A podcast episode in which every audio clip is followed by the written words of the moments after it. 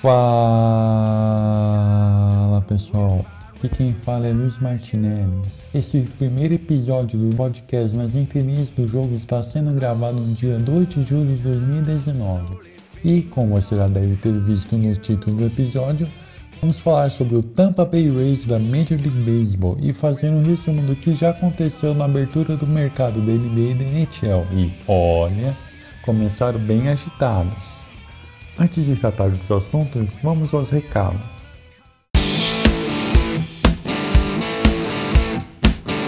Se essa é a sua primeira vez ouvindo o podcast nas entrelinhas do jogo, assine já o nosso feed.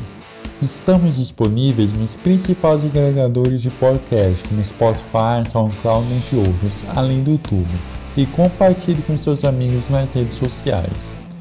Se o aplicativo onde você nos ouve permite alguma forma de avaliação, dê a sua nota ou marque os nossos episódios como favorito, ajudando nas entrelinhas do jogo a chegar a mais gente. Falando em redes sociais, siga o Nash no Twitter, blognash, curta nossa página no Facebook e siga o nosso perfil no Instagram, ambos como nas entrelinhas do jogo, para interagir com a gente. Se preferir, pode nos mandar um e-mail para nas do jogo gmail.com. Enfim, é isso. Vamos dar prosseguimento ao programa de hoje.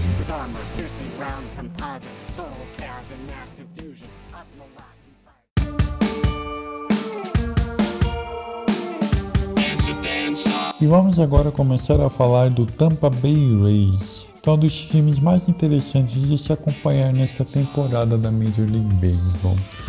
De acordo com o site Spotrac, os Rays possuem a menor folha de pagamento da liga. E mesmo assim, eles são um dos melhores times da MLB, com a melhor campanha, com até o momento 49 vitórias e 36 derrotas, ocupando a segunda posição da divisão leste da Liga Americana, seis jogos e meio atrás do New York Yankees e no primeiro lugar da vaga de Alcar. Mas o time começou a chamar a atenção mesmo em 2018, graças a uma mudança técnica um tanto, vamos dizer assim, heterodoxa para os padrões do beisebol. Na temporada passada chegou o um novo treinador de arremessadores, o Kyle Snyder, para fazer parte da comissão técnica de Kevin Cash. O time, desde que ele chegou, foi o que menos teve entradas arremessadas pelos abridores em 2018, com 624, em diferença de mais de 180 entradas para a penúltima equipe do ranking, o Los Angeles Angels. Os principais fatores para isso foi a utilização de relievers para abrir jogos. Isso mesmo. O Kyle Snyder começou a usar os arremessadores do bullpen, alguns deles, para começar os jogos e ficar por poucas entradas. Um exemplo clássico pode ser falado dessa temporada.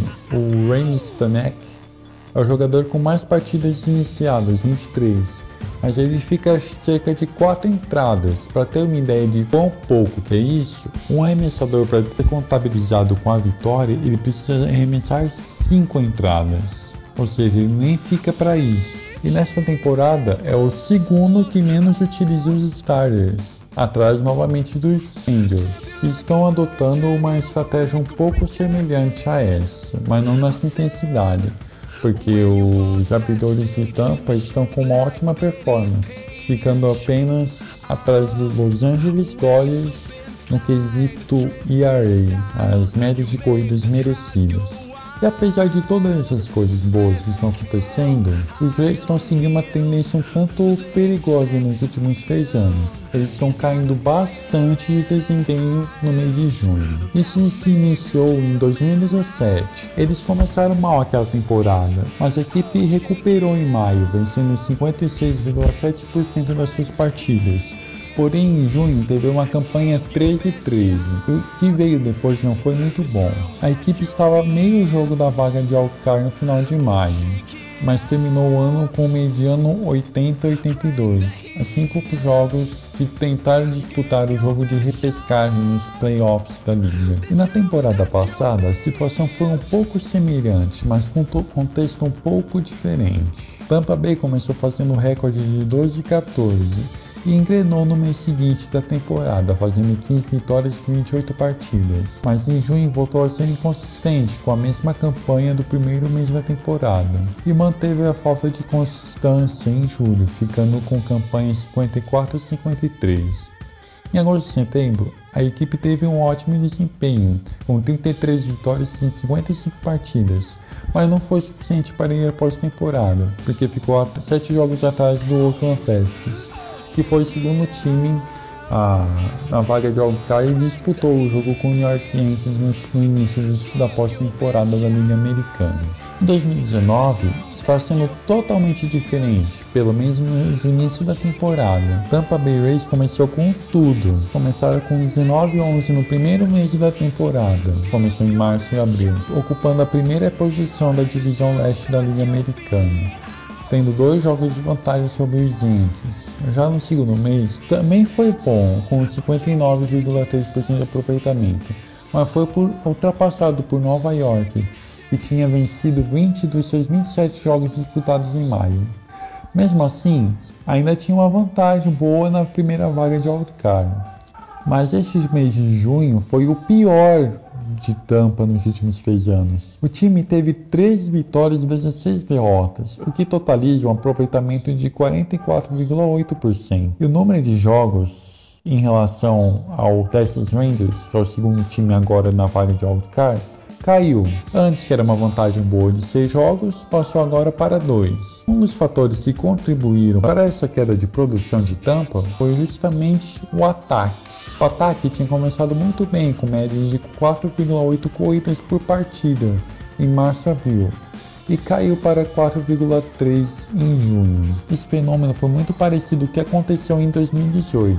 A média, que era de 4,7 no primeiro mês, foi para 3,2 sendo ainda mais profundo, né? Uma das causas dessa diminuição da produção ofensiva foi que os rebatedores deixaram de forçar o walks, com a porcentagem indo de 10,1, que é excelente, para 6,7. Além disso, em vários quesitos importantes eles deixaram de produzir, como porcentagem base, que estava na casa dos 33% e caiu para 30,5%, enquanto a força do bastão, que variava de 44% a 43%, foi só de 39,5% no mês de junho. Outro ponto interessante para ser analisado é o número de corridas ponderadas criadas ajustadas, uma estatística que, em que 100 representa a média, grosso modo, da liga. Os Rays começaram com 111, o que significa 11% acima da média dessa estatística. Em maio foi para 107, porém em junho foi para 87, ou seja, 13% abaixo dessa média. E vários jogadores contribuíram para essa decadência do desempenho de Tampa Bay. Um exemplo desses jogadores foi Alfred Thompson, que teve pequenas quedas em algumas estatísticas, mas perdeu quantidade de WRC Plus de 132 para 102. Outro jogador do campo externo também teve bastante dificuldade em junho. Austin Meadows tem média de rebatidas de 29,1 na temporada, mas rebateu apenas para 20,6 no mês passado. Outra queda intensa foi no swing percentage, que era de 51,6% para apenas 29,9%. Isso porque não rebateu nenhum home run no período, sendo que ele tem 12 no total na temporada. Avisar Garcia é outro Alfida que não conseguiu avançar muito durante o mês de junho, com a porcentagem de força de bastão de 32,3%, enquanto na temporada esse número é de 45,3%. E ele rebateu apenas duas bolinhas para as arquibancadas, que no, no total na temporada ele tem 12. E os abridores que foram citados no começo do episódio como exemplo de eficiência também caíram bastante durante o mês de junho. Desde o começo da temporada, a trajetória número de corridas merecidas era excelente. Começou com 2,04 entre março e abril, foi para 2,68 em maio, o que é um número bom, para deixar claro, né? Mas mesmo assim foi uma foi um aumento, mas deu um salto ainda maior durante o mês de junho, indo para 4,68. Os arremessadores que começaram as partidas sofreram bastante com, também com home runs. Eles tinham sofrido 14 no início de 2019. O número caiu para 8 no mês seguinte, porém saltou para 15, indo além daqueles 14 no início da temporada. Os arremessadores tiveram dificuldade na hora de controlar os arremessos. A porcentagem de strikeouts caiu de 29,7% para 25%, e a média de andadas, os walks, subiu de 6,9 para 7,6. Um jogador que pode ser considerado o exemplo máximo da queda da rotação titular de Tampa é o Blake Snell, que foi vencedor do Cy Young da Liga Americana na temporada passada. A temporada dele não está sendo, vamos dizer, convencional. Ele está acendendo muitos walks com pouco mais de 3 por 9 entradas e 1,7 home runs por 9 entradas, além do ERA que é muito alto em 2019, de 4,87. Mas nos 6 jogos que ele começou no mês passado, ele aumentou ainda mais o número de andadas, subindo para 4,63, enquanto o de home runs subiu para 1,54 home runs por 9 entradas. E a média de corridas merecidas pulou para 9,64. Agora a pergunta que não quer calar é: Será que o Tampa Bay Rays vai manter essa tendência de ir mal no restante da temporada depois de um péssimo mês de junho? Bom, é difícil saber. De acordo com a expectativa de Pitágoras, uma fórmula que foi criada pelo escritor de beisebol Bill James para prever a campanha dos times, a campanha do Tampa Bay Rays deveria ser de 52-33, com três vitórias a mais do que o, o, atual. Na temporada de 2007, essa situação foi parecida. A campanha depois de junho era de 43-40. O recorde ideal tinha uma vitória a mais. É claro que é totalmente diferente comparar um time com 57,1% com o que tinha apenas 51,8% de aproveitamento naquele período. Né?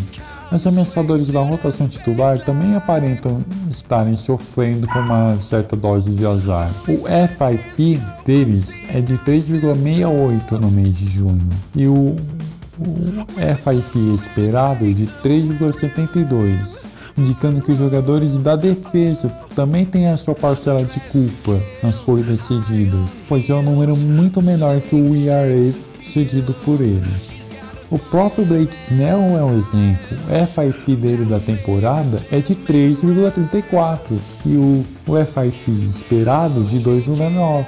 Tudo vai depender de como será o desempenho do time neste mês de julho para saber se o time vai seguir o exemplo de 2017 e cair drasticamente ou vai ser como 2018, que melhorou consideravelmente após o All-Star Game mas é preciso prestar bastante atenção, porque a disputa pelas vagas de wildcard da Liga Americana está apertada, porque tem Texas Rangers, que está na segunda posição, ainda tem Cleveland Indians, Oakland A's, Boston Red Sox, Los Angeles Angels até o Chicago White Sox com alguma chance.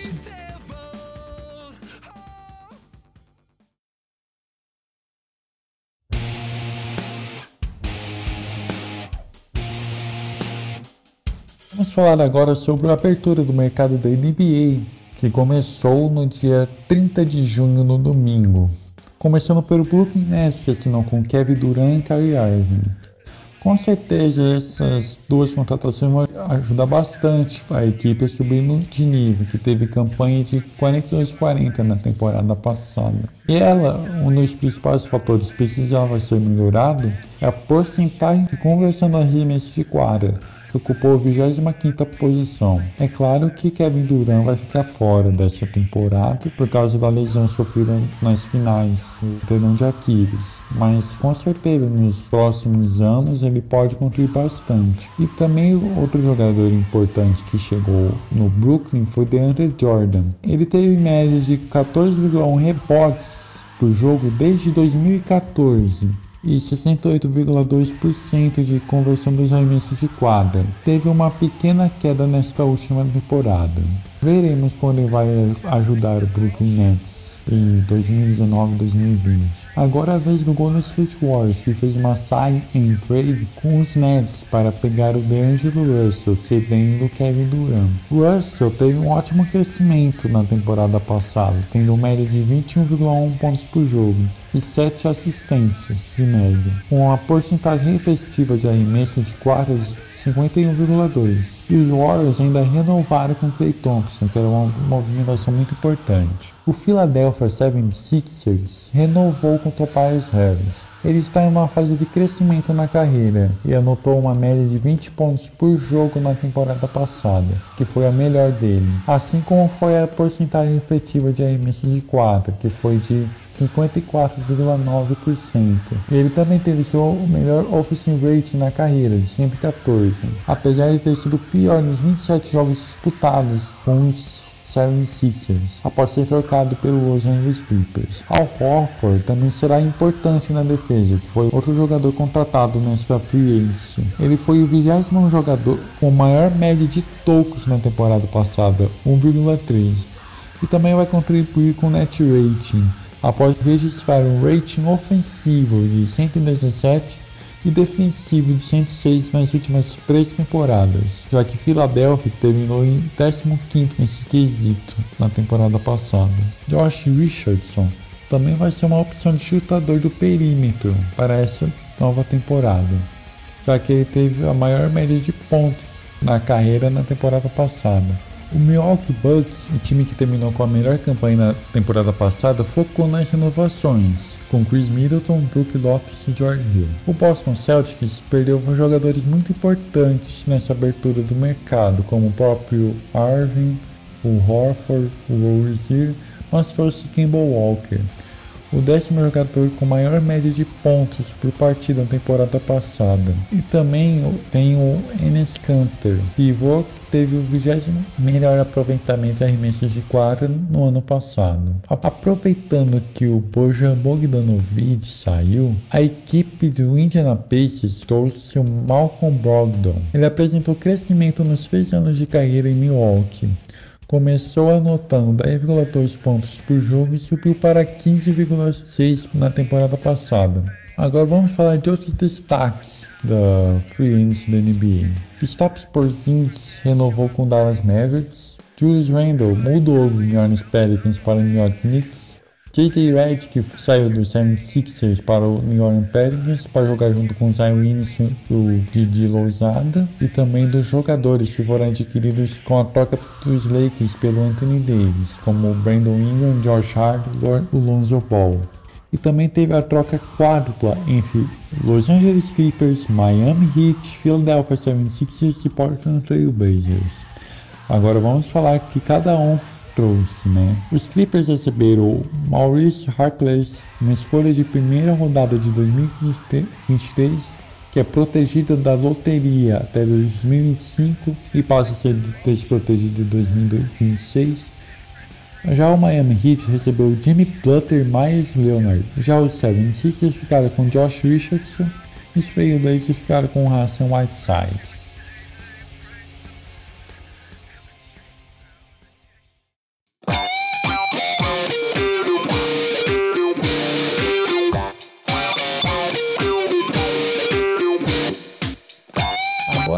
Encerrar o assunto free agency, vamos falar da NHL. Começando pelo New York Rangers, que teve uma off-season tanto movimentada. Eles trocaram com o Winnipeg Jets para adquirir o defenseman Jacob Truba, que teve 50 pontos na temporada passada e 7,5 pontos compartilhados além de terem selecionado Capo Caco na segunda escolha geral do draft. E também fizeram uma movimentação para abrir espaço para a contratação do Artemio Panarin, que estava no Columbus Blue Jackets, trocando o time Vise para o Buffalo Sabres. Falando em Panarin, ele teve média de mais de 0,9 pontos por jogo desde que chegou à NHL na temporada 2015-2016 e fez 87 pontos em 79 partidas no ano passado. E ele é o oitavo jogador com mais pontos feitos desde 2015. Além de tudo isso, ele teve mais de 50% de cost for em todos os anos na NHL e um, um plus-minus esperado de 12,2 em 2018 e 2019. Florida Panthers, também outro bastante agitado, trouxe o goleiro Sergei Bobrovsky, que está apresentando queda nos últimos três anos, mas mesmo assim ele foi líder da NHL em shutouts com nove jogos sem tomar gol no ano passado. Outro reforço importante foi Anthony Strawman, jogador de defesa, que participou de apenas 47 partidas na temporada passada mas nas anteriores ele conseguia muitos hits. E no ano passado também foi o único na carreira que ele teve o Offensive Zone Star Percentage menor do que 50%, sendo que ele está na liga desde a temporada 2007-2008. Aí os Panthers trouxeram também o right winger Brett Connolly, que era do Washington Capitals, que teve a melhor temporada na carreira 2018-2019, com maior número de pontos, porém teve o PDO elevado, 103,2, enquanto o normal é variar entre 98 e 102. E o PDO muito elevado pode ficar uma tendência de queda nos números do jogador na temporada seguinte. E por último, o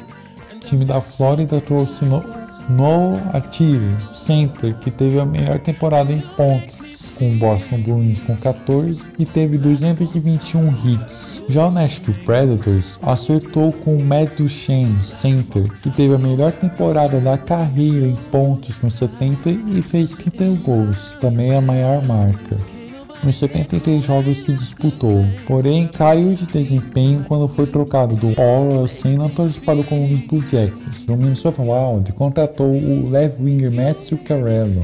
Ele participou apenas de apenas 48 partidas, já que ele se lesionou logo após ser trocado do New York Rangers para o Dallas Stars mas ele teve uma média de 0,83 pontos por partida, que foi a maior da carreira. E nos playoffs ele contribuiu muito bem, anotando 11 nos 13 confrontos que disputou. Minnesota também trouxe Ryan Hartman, Luke Johnson e Gabriel Dumont. O Vancouver Canucks focou nos defensemen, trazendo Tyler Jones, que possui capacidade de bloquear disparos e dar hits, variando de acordo com a temporada, sendo que em 2019 teve 99 bloqueios e 97 hits, e passou a contribuir cada vez mais dando disparos, com média de 1,95 no ano passado, que foi a maior na carreira. Outro jogador importante na defesa adicionado pelos Canucks foi Jory Ben, que em 5 das 8 temporadas ele teve mais de 100 bloqueios, fazendo 128 no ano passado. Em 5 anos ele teve mais de 90 hits, fazendo 194 em 2018 e 2019. Em 2019 também, ele marcou a maior quantidade de pontos na carreira, 22, e fez a segunda melhor em point shares, com 4,8. Outras movimentações importantes que aconteceram até agora na oficina da NHL. O New Jersey Devils, que selecionou Jerry Hughes na primeira escolha geral, adquiriu Piquet Subban e assinou com o Simons. Subban era do Nashville Predators. O Carolina Hurricanes fez uma troca com o Toronto Maple Leafs pelo Patrick Marleau. Além disso, uma que foi importante no momento que o, o Montreal Canadiens tinha feito uma offer sheet pelo Sebastian Arro, mas pela última informação que eu vi no momento, está sendo gravado o podcast, Carolina igualou essa proposta e vai ficar com, com Arro até o momento. O Philadelphia Flyers adquiriu Kevin Hayes com o Winnipeg Jets, Matt Niskanen com o Washington Capitals, o, o defenseman Justin Brown, que, é do, que era do San Jose Sharks. O Colorado Avalanche adquiriu Andrei Burakovsky com o Washington Capitals, além de ter contratado Jonas Donskoy, que era do Sharks. O Pittsburgh Penguins adquiriu com o Arizona Coyotes o Alex Galchenyuk cedendo o Phil Castle para o time de Glendale. Já o goalie James Rimmer foi para o Carolina Hurricanes, que mandou Scott Darling para o Florida Panthers. Aí o Toronto Maple Leafs fez uma troca interessante, adquirindo Alexander Clifford e Tyson Berry do Colorado Avalanche e cedeu Nazim Carter e Carl Rosen na troca. Além disso, o time de Toronto assinou com Jason Spezia, experiente jogador dos Dallas Stars. Aí o Wander Smith renovou com o New York Islanders, Gustav Nikis assinou com o Columbus Blue Jackets. Dallas Star trouxe dois jogadores muito experientes, o Joe Pavelski e Sharks e Corey Perry, que estavam no Anaheim Ducks. Os Islanders trouxeram para o gol também Samuel Varlamov e o Robin Leonard, que era o goleiro reserva do time Nova York, e foi para o Chicago Blackhawks.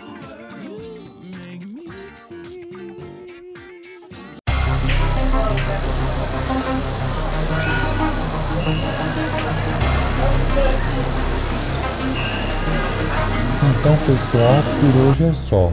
As explicações mais estatísticas avançadas que foram mencionadas durante este programa estarão disponíveis na descrição e agradeço por ter ouvido até aqui. Dê o seu feedback sobre o podcast nas entrelinhas do jogo, falando sobre o que podemos melhorar, dê dicas de temas para serem abordados nos próximos episódios e siga a gente nas redes sociais, que também estarão na descrição do episódio, para falar com a gente. Então é isso, até mais!